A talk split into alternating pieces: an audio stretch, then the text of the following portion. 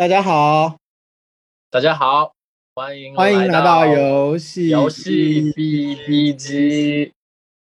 嗯今天是今天是我们第一档的一个节目，然后我们一直都想了很长时间，但是都比较懒，所以说啊、规划了很长时间，但是今天是我们第一档节目。我们的这档节目是一个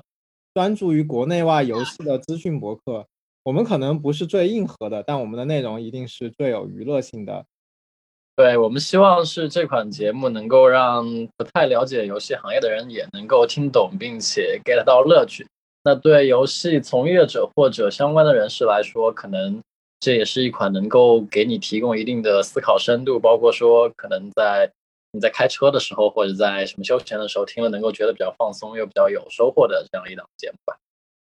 对，然后我们两个的话，先简单的做一下自我介绍。我是阿团，然后呃，目前也在游戏行业摸爬滚打了将近有个五六年吧。然后基本除了程序跟美术的话，其他游戏行业的所有工种我都有经历过。然后目前也是在中国 Top 二的手游公司在做一个打工人，然后是一个相对来说比较硬核的游戏玩家，比我接下来的这位、这位、这位同事会伙伴会更加的硬核一些。对对对，大家好，我我是彪叔，然后啊、就像阿团说的，我是一个误打误撞进入游戏行业，然后被倒逼成游戏热爱者的一个手残玩家。嗯，我在游戏行业呢做的事情相对来说可能偏技术一点啊、然后偏数据一些。之前呢也是在一些也也是在呃好几款在嗯就是比较成功的一个游戏中都担任一些相对比较啊、核心的角色，所以对游戏行业也是有很大的热爱，也想和大家就是在未来的日子里跟大家分享，就是游戏行业的一些自己的看法。那么，嗯，嗯刚才我们有有有就是做自我介绍，我想问一下阿团，你你你在最近有玩什么游戏，或者说你比较忙的话，在疫情期间有玩什么游戏呢？呃，其实我相对来说追新游戏追的还比较紧，然后像最近新上的那个呃《刺客信条》的硬件啊，然后像呃像前段时间的《纸片马里奥》啊这种主机端的新游戏，我一般第一时间都会入手去尝试。那手游端的话，基本上也是因为是从业者嘛，所以基本上表现比较好的热门产品，我都会第一时间去玩一下。那最近现在在玩的基本是一个战棋类的手游《梦幻模拟战》，然后还有就是《原神》吧。呃，这两个完了之后，基本也没有其他时间再玩其他的手游了。对嗯，然后，那你呢，老彪子？我我我我感觉你就是还是很专业啊，就是一直都是就是在在在游戏这边就玩的游戏都是非常专精，然后又又能够玩到很有深度的。然后我我其实也还是蛮有意思，就是我在疫情，我其实最近没有玩太多游戏，因为最近在上班，然后啊、项目上也比较紧。然后但是我在疫情期间，也就是今年上半年的时候啊、我我有花很长一段时间，就是不断的就是玩了很多游戏，就是补了很多课。啊、玩了三十几个游戏吧，在疫情期间，因为去年我是去读书了，所以说我就没有太多时间去体验很多游戏，就包括《只狼》，包括甚至呃那个大表哥，就是这样的一些就是家喻户晓的一些游戏，我都在之前其实是没有玩，但是今年有这个疫情的时间，我还蛮非常感恩，就是用了这个时间把这些不管是大作也好，还是说是很硬核的、很难的游戏也好，我全部都通关了，然后我自己也觉得是是蛮骄傲的，嗯，所以啊、那么就是我们大家也我我们现在也聊到了就是玩游戏这一块嘛，然后我我们也想就直接切入到今天的话题里面。我们今天其实是想和大家聊一下，嗯，《原神》这款游戏，因为大家可能就是如果说是在游戏行业的，肯定是家喻户晓啦，但是不在游戏行业的可能就不是很清楚。但是《原神》这款游戏呢，它其实是作为一个中国的手游，在国内外都掀起了一一款《原神》的浪潮。所以说，我们今天也就想，嗯，在这里跟大家聊一下。然后我我最近也有查到，就是那个七脉上面的数据啊，就是看到《原神》啊、不仅在就是国内有霸榜，在国外的很多国家，就美国、日本，甚至一些很发达游戏游产业很发达的国家都有霸榜。嗯，所以说呃，就其实这样的现象还是蛮有意思的。我我不知道，就是阿团你那边就你从这样的一个现象上看，你觉得它呃是是一个什么样的一个现象导致的这样的一个呃原神的成功呢？呃，原神这个我觉得应该是二零年手游或者说整个游戏行业真正意义上的一款最大的一个爆款吧。然后它其实呃卷了非常多的。用户进来，然后在游戏行业内的话，也是形成了一个比较大的一个冲击。举个例子，就是说像我们这种游戏从业者的话，现在每天去开会或者讨论，其实都是绕不开这个产品的。然后就有同事开玩笑说，原神刚上线的那几天的话，我们周围的座位十个人有九个人在玩原神。然后最近也在开一些产品讨论会的话，基本十个会上十个老板都会提到说，我们如何才能做出下一款类似原神这样的一个爆款产品。所以这个产品现在对中国乃至世界的手游以及说整个游戏行业其实都绕不开的一个产品，所以我觉得作为我们第一次聊的话，也是一个不错的一个对象。嗯，确实，呃，其实我自己也是比较好奇，就是《原神》这款游戏，它，嗯，作为一个就是不是不是呃有网易和或者说腾讯这样的一个呃。顶级的这样的一个就是游戏开发者开发的一个一款游戏呢，因为它是米哈游呃呃开发和发行的，它怎么是它怎么能够在这样的一一一一条就是已经相对来说存量市场我们说的游戏市场里面能够杀出一条血路，对吧？然后呃在在国内有一个很大的成功，在国外甚至有个很大的成功。可能国内我觉得呃我们今天不主要作为一个聊天的，就是我们不主要作为一个重点来聊，但是我们可能更多的是。去聊一下为什么它在海外能够呃超越网易，或者是超越呃腾讯，以及甚至是其他的一些包括莉莉丝这样的一些啊游戏的发行和开发者，能成功的做出这款游戏，能够打入他们的群体中呢？那那我先问一个问题啊，呃，从老标你的眼中，或者说可能大部分听众的眼中，你们觉得就是什么样的游戏是比较？适合去做海外市场的，其实这个我觉得每个人看法应该都蛮不一样。老彪，你可以先说一下你的一些印象。我跟也这是我自己的看法，然后可能也比较随机。我觉得要想打入到国外玩家，就我觉得可能还是要分一下玩家的群体。就比如说，呃，发达市场和非发达市场，对吧？就我之前觉得非发达市场，就是比如说非洲，甚至是。呃，东南亚像像中东这样的一些市场，其实中国的手游已经相对比较成功了，啊，但是我们一直没有攻克的一个市场，其实我觉得是在欧洲、北美、日本像这样的一些呃比较成熟，然后游戏的这个发展的这个历史也比较长的这样的一些市场，然后也比较发达，然后所以我对于我来讲，我觉得呃要想打入这样的一些市场，我觉得可能最主要的是。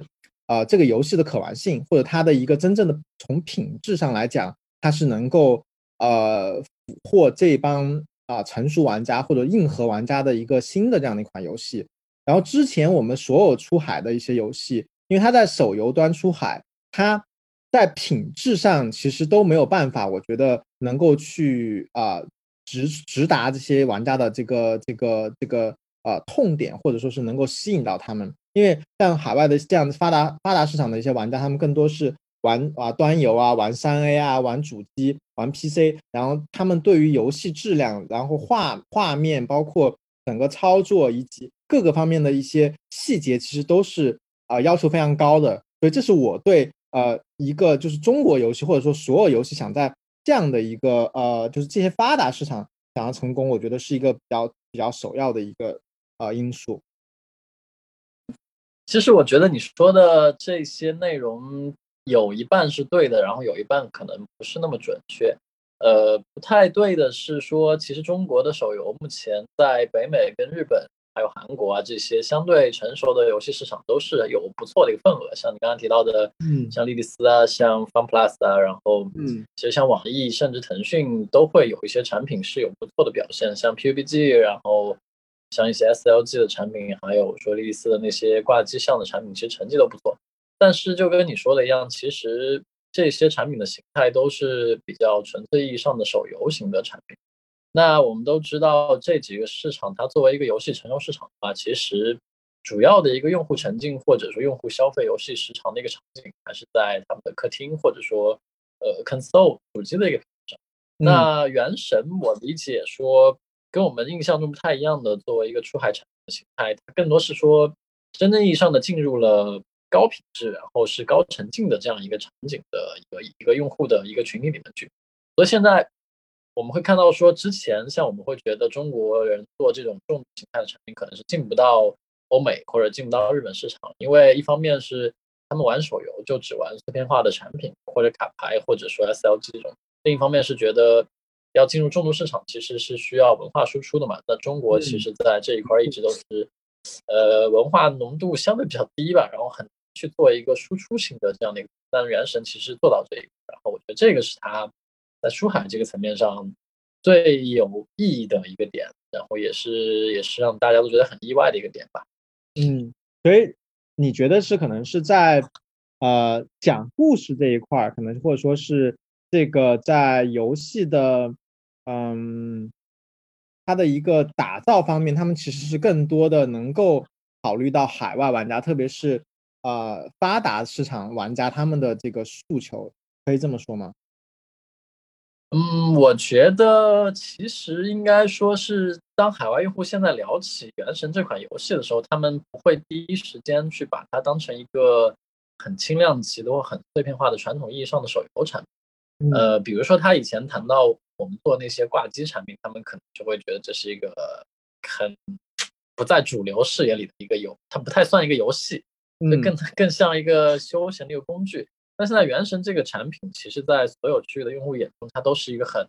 很不错的游戏，这个是很重要的一点。大家其实认可的是我们在做《原神》过程中体现出来的这个游戏工业化的一个水跟设计，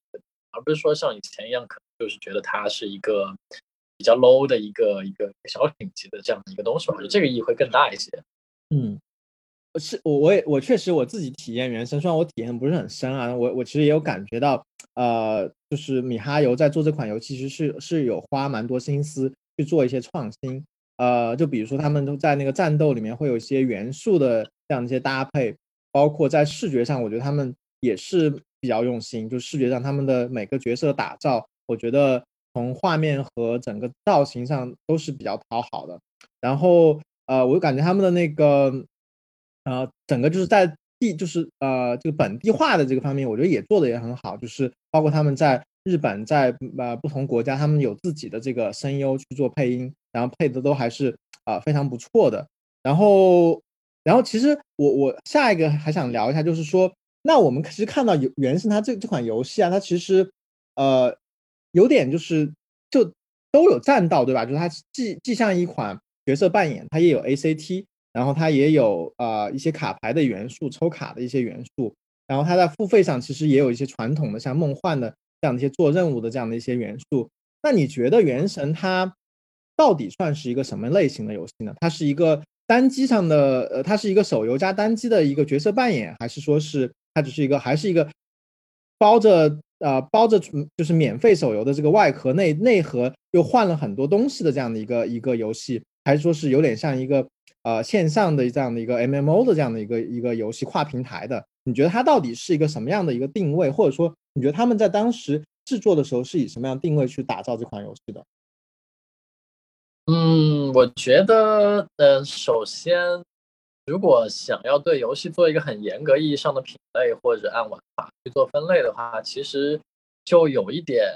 像是我们从业者会去做的一件事情。就我印象比较深的一个点就是。呃，以前王者荣耀没火的时候，其实你要跟跟那些普通的你身边的亲戚朋友会说这是一个 MOBA 产品，他们就会反问你说，那 MOBA 大概是一个什么游戏？嗯，其实你跟他解释是一个比较比较费事的一个过程。那王者荣耀火了之后，他们就会对这个产品有印象，那他们也会逐渐说理解 MOBA 大概是一个什么样的一个产品。那原神之前的话，其实米哈游也做过崩坏三或者崩坏二，嗯。我觉得用户视角下，他们应该更多是从题材还有说核心的一个体验去去定位一个产品。比如说，他们可能会觉得《崩坏三》是一个二次元的产品，然后那个《原神》他们可能也觉得是一个卡通二次元的产品。但是呢，好像操作空间更多一些。然后有一些时髦的词汇，像开放世界啊什么的，他们也会觉得说有一点这种感觉。但你让他们去描述这是一款什么样的游戏，我觉得是一个很难的一个点。包括说，你先让我去描述原神到底是一个什么游戏，我觉得它就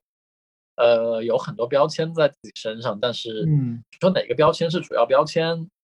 嗯，我其实也。没有特别想清楚，就你觉得它是一个什么样的游戏呢？我觉得可以先说从你的视角上来。我其实也是在在就是在嗯考虑这个问题啊，就是我在想，嗯，它到底是原神到底是自己创造了一个新的市场，然后这个新的市场，呃，有很多不一样的玩家，然后有很多我们之前没有发掘到的玩家进来呢，还是说是它是一个多标签的一个游戏，它能够把卡牌。把角色扮演、把 A C T 这样的各种各样的开开放世界的这样的一些游戏的玩家或者游戏玩就这样这类型游戏玩家，他都拉到这款啊游戏里面来。所以我自己其实也也不是很确定。我我可能我们退一步讲，我可能我觉得可能还是更多的是它的品质确实是比较高，就是它就是我们一直在提到它的品质呃很很。啊，击穿了所有的呃其他的游戏，呃，所以它其实是在品质上可能是碾压了别的有手游，而不是说是它从品类上做了很多讨好，然后就是因为他们品类做了很多交叉，导致说是我们就原神这款游戏它吸引到了可能各种各样的类型的玩家，因为因为其实我们其实也看到很多过去的一些手游，对吧？他们也有很多这样的一个一个一个操作，他们会去做一个。一些品类的交叉呀，或者做一些呃一些一个游戏内加多个玩法的这样的一些操作，但其实它都没有办法，其实能够引爆一个游戏。所以我觉得，嗯，可能更多的还是从品质上让玩家更能够，就是说从品质上开发了一个新的市场吧。我不知道这个这个说法你你同不同意？呃，我觉得从原神的这个。重度程度来说啊，因为它的门槛其实还是蛮高，比如说它的呃体就包体会非常大，然后对配置不论是手机还是 PC，其实都是蛮蛮有蛮高的一个要求的。然后这个游戏也不碎片化，其实操作是挺重度，嗯，所以它是有一个相当高的门槛的一个产品。但实际上从目前它吸引的用户量级来看的话，确实是我觉得是超过业界所有人的一个想象。那我理解就跟你说的一样，它。可能标签很多，然后也没有说一个主标签是在什么方向上就单一的一个印象，更多是说它可能把每个模块的内容都做了一个升级，然后感觉像是一个成集大成者的这个感觉。所以其实它每个标签上对这个标签感兴趣的受众或者用户都可以，或者说都愿意去尝试一下这款产品。比如说那个它的皮相是一个二次元或者说轻度二次元的一个。包装的，所以这个方面来看的话，题材层面其实对年轻用户的吸引力是非常强的。那我们也知道，二次元其实在全球范围内都是有的受众嘛，它的这个会比传统的中国风啊、武侠呀，然后可能亚洲的一些文化会相对容易更接受一些。然后，另外就是像你说的，它的动作呀、操作性、打击感，包括这些什么元素交互。在传统 ACT 层面上，其实也有一定程度的升级，所以它对 RPG 或者说以前那些喜欢玩崩坏三或者喜欢玩呃强操作类的用户，他其实也有兴趣。那另外就是它里头的妹子会有一些呃轻微的软色情的一些东西吧，我觉得这个其实其实也能也也能吸引一些用户。对我觉得就它的逻辑其实就是面的升级。嗯，不像以前，比如说王者荣耀或者 PUBG，它可能是更多把一个一个玩法去做了一个突破创新，然后挖掘了一个新的市场。那原神可能更多是说整个品质升级，把现有的用户去做了一个重新组合，然后都拉到盘子里。我理解它会更接近于这个逻辑多一些。对，嗯嗯，我觉得挺有道理。我因为我们其实今天主要也有一个就是想围绕到那个它出海，就是说是它怎么吸引。海外玩家这块来聊，对吧？然后这个点我就在想，因为它不是是一个跨平台的一个一个呃呃 publishing，对吧？然后它在海外其实有有 PC，然后甚至有那个 PS 四的那个发行。你觉得这一块跨平台的就发行的意义，对于它在出海上是不是有一个比较决定性的作用？就你有没有看到，就别的比如说国内的手游，它在出海的时候，因为没有比如说 PC 端的选择，没有啊 PS 四的选择，所以它其实对于海外玩家来讲，他就不觉得这个游戏是一个啊很高质量的游戏。我不知道这一点你怎么看？我觉得他们这样发行能够这样发行的一个比较好的一个基础，是应应该说是他们就米哈游对原神这个产品的品质是有绝对的一个自信的，所以其实他们并没有说以一个手游的形态去进入到海外用户的一个视野中，而是说。是一个跨端全平台的这样的一个一个产品的形态去做的宣发，那这个角度相当于你走出第一步的时候就已经是非常的想要站着把前阵的那个感，而不像以往手游可能就是秒的手游圈子的用户去打，就像以前呃我们国产的一些二次元的产品，像碧蓝航线或者说像网易的那个荒野行动，他们的跨端更多是说手游成功了之后，然后为了占据。用户在其他场所的一个一个娱乐时间，然后做了一个跨端产品，其实效果都不理想。那原神相当于是说，我一出现就是一个跨端产品，我可能在主机端我就是要吃这个市场，所以他们无论是从利益上还是后面做的宣发行为上，都是围绕这个东西做。那加上他们产品本身的品质足够高的话，去做这个全跨端的发行，相当于是效率非常高的一一件事情。嗯，也不会再让外国用户觉得说这就是一个很高的出手这种感，嗯，就就这是一个挺好的出发点，嗯。那然后我其实有看到一个特别有意思的现象，就是呃，原神发行之后呢，然后其实国内的玩家就就很多在骂这个原神的吧？说你抄袭啊，然后这个这个这个就就各种各样的骂声比较多。但国外有很有很多玩家都很觉得很香对吧？他说哇，好好玩哦，就就是。居然有人能把这个呃，这个这个这个塞尔达能够搬到这个 PS 四上啊什么之类的，然后就就有这样的一个特别奇怪的一个现象，原来都是国内的发行的游戏，都是都是国内不会出现就出现国内骂国外香的这样的一个一个怪事，你觉得它是一个什么原因导致会有这样的一个现象呢？呃，其实这个现象就跟你说的一样，确实很有意思啊。然后我自己也是。呃，米哈游的老用户吧，然后包括因为因为是行业的业内从业者，所以对中国用户在公共媒体上的这些舆论的走势也是觉得还是蛮有意思的，很值得单独去聊的一个话题。这边讲原神的话，我觉得，嗯，就中国玩家的自尊心其实会还蛮强的。如果我去仔细看，就会发现他们希望，对对对，就是中国用户他希望。或者我们中国传统意义上会觉得说，我们拿给外面的人看的东西就应该是最好的一个东西，它不应该有污点，或者说有瑕疵、有 flaw。那当中国用户他们发现原神的形态其实有程度上是借鉴塞尔达之后，呃，其实他们主观上会觉得就会担心这玩意儿被外国人觉得是抄袭，然后中国人拿着一个抄袭的东西去做一个对外输出，所以这个。这个心理上会会觉得说这个东西会有一点帮给自己丢人的这样的一个感，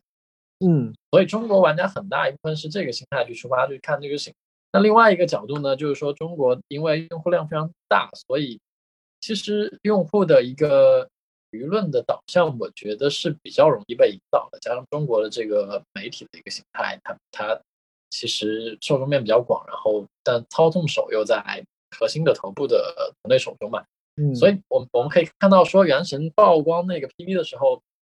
很多人都在骂《原神》什么塞尔达还原神作这样的一些奇怪的言论。但据我了解，其中应该有百分之八九十的用户他们是没有玩过塞尔达的。嗯，所以他们在说这个事情的时候，并不是以一个说我是塞尔达粉丝，我觉得你山寨了我，我很不高兴的这样情绪。我觉得更多是说，觉得你作为一个中国出海的一个产品，怎么能以这样的形式出去？不是丢我们脸嘛？嗯，我感觉有很大一部分的情绪可能是会有这样的一个状态。那海外用户的话，他们就没有这个感觉，相当于是面对一款全新的产品嘛，只要它足够好玩的话，我们就会认可它的品质，甚至觉得很高兴，不会说给它贴太多的这种标签上。对，所以如果大家有看过 Reddit 或者说其他原始 Discord 的那个论坛里用户说的话，特别是海外用户聊的一些内容的话，他们会觉得说，呃，其实原神的长板是能够掩盖了它的一些缺陷，包括他们也不觉得说游戏行业的抄袭是一个多严重的问题。当然也有人这么觉得，但我觉得大部分人就更多是 enjoy 在这个体验里面。甚至还我看到还有比较好笑的帖子，我也发给你看过，就是说外国用户甚至会建议说塞尔达第二代来借鉴原神的一些点，我觉得这都就还挺有意思 这个现象，挺有意思。嗯，对我我我我觉得确实原神这个这个这个游戏确实有很多可以可以聊的。然后嗯，然后还有还有就是我也想想想想想请教一下你啊，就是原神作为这样的一个就是手游，它是一个比较相对来说呃。品类上比较跨品类的这样一个手游，然后切入到欧美市场的时候，它的付费这块也是做的非常优秀的。我们看到它在很多国家都有，就是冲到就是榜一、榜二、榜三、是榜五。然后，但但是在我们都知道，就是在欧美的这样的一个付费的这个手游市场，那其实更多是被比如说赌博类啊这种随机类，就是消消型的这种这些游戏所霸占的。他们就是我想我想问一下，你觉得？嗯，原神它怎么能够就是说在欧美市场能够把付费也做的就能够做起来，能够抢占到就是说呃不不是就原来就没有一些人会在这这个这种品类上付费的人去让他付费的这样的一个一个就是这么好的一个成绩呢？嗯，其实我觉得这个事情其实是蛮水到渠成的一个事情吧，因为呃我们也知道呃美的跟跟日本包括韩国的这些相对发达的国家，它其实，呃，一个是用户的游戏经历会相对丰富，所以他们为游戏充钱的这个，或者说买游戏光盘的这个这个习惯是比较长久的。然后为游戏付钱，我觉得在他们的观念中不会像中国一样是觉得比较为难那件事情，这个是一个基础吧。另外一个就是确实人家赚的也比我们多，所以这个定价在他们来看，我觉得。也是挺容易接受的一个事情，只是说之前的话产品品质没到位吧，然后嗯他们会不太愿意付。然后另外一个就是中国以前或者说我们国内做的一些游戏，它很多比较强调社交嘛，然后比较强调一个一个对抗，就就你也玩过梦幻大话那种，他们会用这种竞争的一个 ranking 去去 push 去去充钱，然后充完钱之后你就变强，那这个就是一个很。很典型的 pay to win 的这样的一个过程，那老外其实比较排斥的是 pay to win 的这件事情，嗯，而不是说单纯的 pay 的这个行为。那原神它其实本质上我觉得还是一个单机游戏吧，所以而且而且因为它的角色又又这么可爱又这么色气，买一个 就充点钱刻一个出来养着，我觉得其实观念上还是挺容易理解的。另外就是我觉得比较有意思的一个点是，不知道老彪你有没有看过，就是，呃，外国就是 Reddit 或者国外的英文论坛里有一个词叫 wife，就是妻子那个词，我们是 W I F E 嘛，就是 wife，但他们那个 wife 是 W A I F，W A I，为什么？什么意思？就是针对这种针对这种二次元的产品，他们新创了一个名字。意思就是纸片人，就类似我们中文语境下的纸片人老婆这样的感觉哦。就他们就对，说是在在就是呃，在品质游戏品质好了之后，他们其实对买单这个事情，其实不是说是之前排斥，而是说之前没有可能没有真的这么好的游戏让他们去愿意在这个呃手机上买单，对吧？就因为现在这个游戏恰巧就是来自于中国，然后品质又这么高，然后又能够贴近他们的这样的一个啊喜好。所以才会有，就是呃，玩家就是这么水到渠成去买单，只是一个呃自然的事情，而不是说我就是不能说是一个有意而为之的一个事情，对吧？嗯，对对，而且他们付钱也是为了体验更完整的游戏内容。其实如果换个思路看，它。因为原神每一个角色体验都会差很多，所以其实更像是花钱买 DLC 的这个感觉，嗯，而不是说他们传统意义上认知中的花钱去战胜别人的这个状态。所以他们愿意为这个买单，更多体现出来是说对这个角色的喜爱，然后愿意为他去投入吧。我觉得还是对品质的一个认可。嗯嗯，哎，其实这个挺有意思，就是就是这个这个养养养 wife 的这个这个事情，我觉得还挺能理解，就是这这样的一帮。就宅男，或者说是在在我不知道在在国外他们有有个什么样的就是对这样游戏玩家的一个称谓啊，就这一部分人。然后我觉得其实他们还蛮可爱，就是我自己觉得就是他们，嗯，在我做游戏的时候，以及就是我现在啊可能没有直接的和游戏在游戏行业里面，但是我都有都有感受到，就是游戏玩游戏的这帮人，他其实和我觉得很很现实的这样的一帮人，他就是挺不一样的。就比如说我我我也想看看他们对于比如说像那个原神和塞尔达他们之间的关系，我们刚刚也有聊到，他是一个什么样的一个一个理解和认知？他们是抄袭呢，还说是一个把这个游戏做得更好，还是什么样？以及就是在来自于中国的这个游戏，它的这个印象也没有说是来自中国，他们就觉得嗯就很很反感，因为现在因为政治的一些原因嘛，然后其实整个嗯。全球对来自中国的东西可能都有一些抵制，或者说是都有一些啊啊一些不一样的看法。然后这帮人他其实我觉得刚好又是有一点点就是抽离于这这以外，对吧？他们也愿意去付费，他们也愿意去尝试，他们也愿意去去去啊去去养 wife 什么的。就你觉得就是他们是不是这样的一些啊真正的就是还蛮天真，或者说是真的是以游戏品质。为追为为为为先要的这样的一一帮人，就是国外的这些玩家。嗯，我觉得游戏玩家其实，在全球范围内还是蛮同质的吧，就是因为大家都是进入虚拟世界去消费设计者提供的这个内容，嗯，所以其实他们判断，而且很多人其实也不会去关注说这个游戏它的 publisher 是哪个国家的，或者说它是什么样的一个状态。呃，我觉得在游戏圈子里这样敏感的人还是少数吧。另外，嗯，换从另外一个角度来说的话，我觉得他们判断一个游戏是哪个国家生产，可能跟这个游戏内容上体现出来的标签的关联性会更大一些。说游戏就会是做一个日式的武士的一个风格，嗯，或者武士题材这种，可能大家会觉得这就是一个日本游戏。那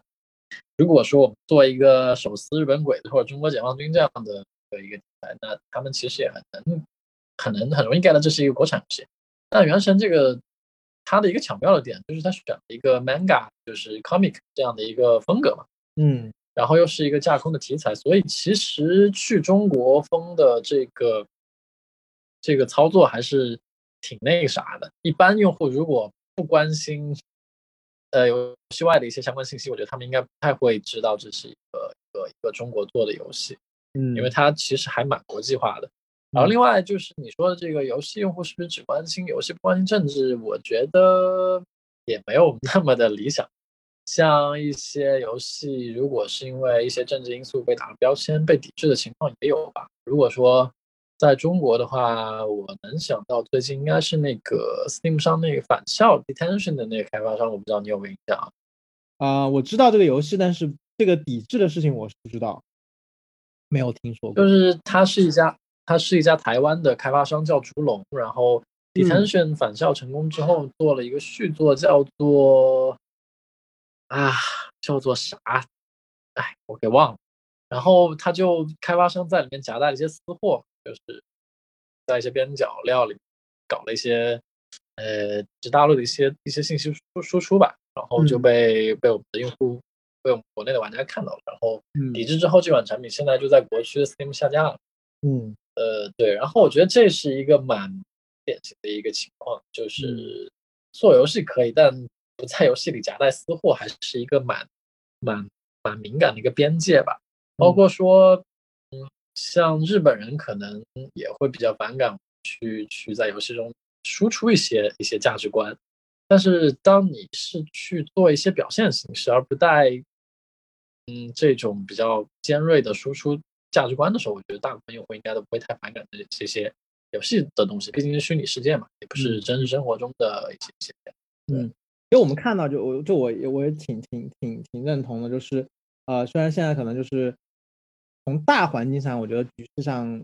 比较动荡，对吧？然后可能也比较敏感，有很多东西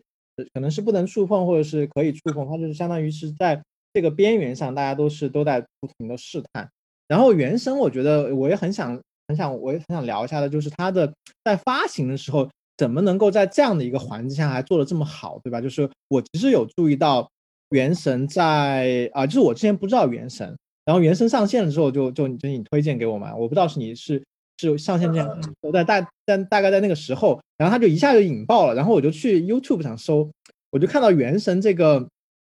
呃，他的视频在 IGN 可能有一年前就已经有了，然后那个时候就已经很多人来评论，然后就会说这个游戏怎么怎么样啊，好或者不好。然后包括在那个 YouTube 上也有一个他们自自己经营的一个呃一个就是账号，然后会不断的发一些角色的一些 CG 啊，或者说是新内容的一些宣传，然后也有很多的粉丝。我记记得之前我们看的时候，他已经有呃十万加的一个粉丝量了，就是在作为作作为一个游戏百万吧啊百万吧，对一百万吧，对一百万，嗯，就已经有很很大量的的这这样的一个粉丝积累了。就你觉得他们在？呃，原生在就是海外发行的这个时候，他们有哪些东西你觉得是和别的之前出海做的不一样的？然后他们能够就是说是在这样的一个动荡，或者说是有一些嗯不一样的环境下，能够还能够杀出一条血路，让大家就是说了解这款游戏，认知这款游戏，然后同时又成为这款游戏的玩家。嗯，那其实这个话题就是说，想看看原神在海发的过程中有哪些点可能是。效果比较好的，对吧？我理解。嗯，呃，呃，其实我如果说是因为米哈游特别有钱，我不知道你会是什么反应啊？我也会同意啊，他们确实比较有钱。对，对对，这个其实是一个蛮蛮底层的一个因素吧，就是它在宣发过程中的经费使用量级还是蛮高的，但是，嗯，也因为我有做过一些数据层面的一些一些。推断跟分析嘛，其实也没有高到说特别离谱的程度，而且他们的经费跟我们做传统手游出海推广是有很大的一个区别，就是做 PR 跟做内容的比例会比较高。就是我们原神的米哈游，它的海发思路其实是把它当成一个跨端高品质的产品做一个推广，所以更多是希望去建立一个全球的正向的一个产品品牌，然后去。曝光很多优质的内容，像你刚才说的一些高品质的画面呀、玩法呀，然后角色呀，去吸引用户去进来去传播。所以可以看到，它其实是找了一些比较顶流的主机，呃的一些媒体去做一些一些推广，包括 IGN 啊、什么 C 啊之类的。就虽然这个口碑两极分化会比较严重，但这个事情其实还是蛮蛮不容易的，也蛮有借鉴意义的一个点。嗯，那这是第一点，就是。它是主打自己的内容的一个品牌宣传，然后在推广形式上是全平台的，也没有局限在手游这个思路上。那另外第二个点，我觉得是说，他的钱会花的比较精准，然后也不抠，就是该拍高精度素材、该去推的时候，包括如果去复盘会看到它的投放频率什么都还是蛮不错的。这个。制作成本会是非常高，因为我之前有找米哈游的人了解过，他们做一个制的 CG，大概大概是要多少钱？大概一分钟的 CG，嗯，五十万。呃，在崩坏三的时期，一个 CG 大概是五百万人民币的这样的一个一个投入量级吧。一分钟嘛，一分钟五百万。对对，一分钟差不多五百万。哇，好吧，这么贵啊？然后原原神的精度没那么高吧，但是也有很。多这种类似的素材，所以他们其实在内容制作跟 PR 投放上的经费量级其实蛮高的。嗯，另外就是我们国内的游戏出海很多会去做买量嘛，嗯，就是会买量，然后他们付费，然后去去看 ROI，去看收入的这样一个一个一个，相当于是理财产品的这样一个模型。但原神其实没太做这样的一个事情，为什么呢？就是买量，他们投入会投入会比较低。嗯，我觉得是因为原神这个产品，它的买量就是它的 monetization 的这个形态，我刚刚跟你说过，就不太像我们传统那种数值卡牌或者 SLG 这个产品，它很很容易预测以及回本。那原神投这个东西，我理解可能，而且这个操作其实更多追求短线价值吧。那他们可能更多是说做 IP，做一些其他东西，所以是。尽可能是要把控一个曝光内容的质量。那像你也能看到 YouTube 上很多买量广告的素材，其实比较 low 的嘛，是吧？嗯嗯嗯。所以他们可能是对，如果你对对，所以如果你就投很多很 low 的素材去买量，其实对品牌长线的发展不一定是一个好事。嗯，这个肯定也是他们内部有讨论跟权衡过的一个点，我觉得应该是这样。嗯，而确实，其实我们就是回过来想，你如果说做内容、做做市场、做一些呃呃，就比如说 CG 这样的一些一些东西去去做做营销造势的话，你其实很难量化它，对吧？你说去精准营销。不太可能做到，你只能尽量的，呃，我觉得只能就是从原神的角度或者米哈游的角度，尽量做到说，我们把这个东西做到品质最好，然后把这个 IP 打造到一个极致，然后这样的话去吸引到更多的个玩家到加入到原神的这样的一个队伍中来。所以我觉得这个思路确实也也也也就是他们的做法确实也是呃和他们的这个思路也是比较吻合的，嗯。其实今天聊了也也也蛮多，然后就是原神，我们基本上方方面面也有也有就是一点点的 touch 到，对吧？然后然后我其实在想，嗯，之前我们刚刚也聊到嘛，你也提到就是原在就是很多玩家说塞尔达如果初二的时候应该去抄原神，然后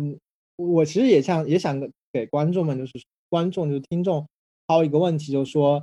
嗯，包括包括你，就是阿团那边，就是你觉得《原神》是不是就是手机上的三 A？然后我们今天差不多就聊到这里，我们可以下次再见。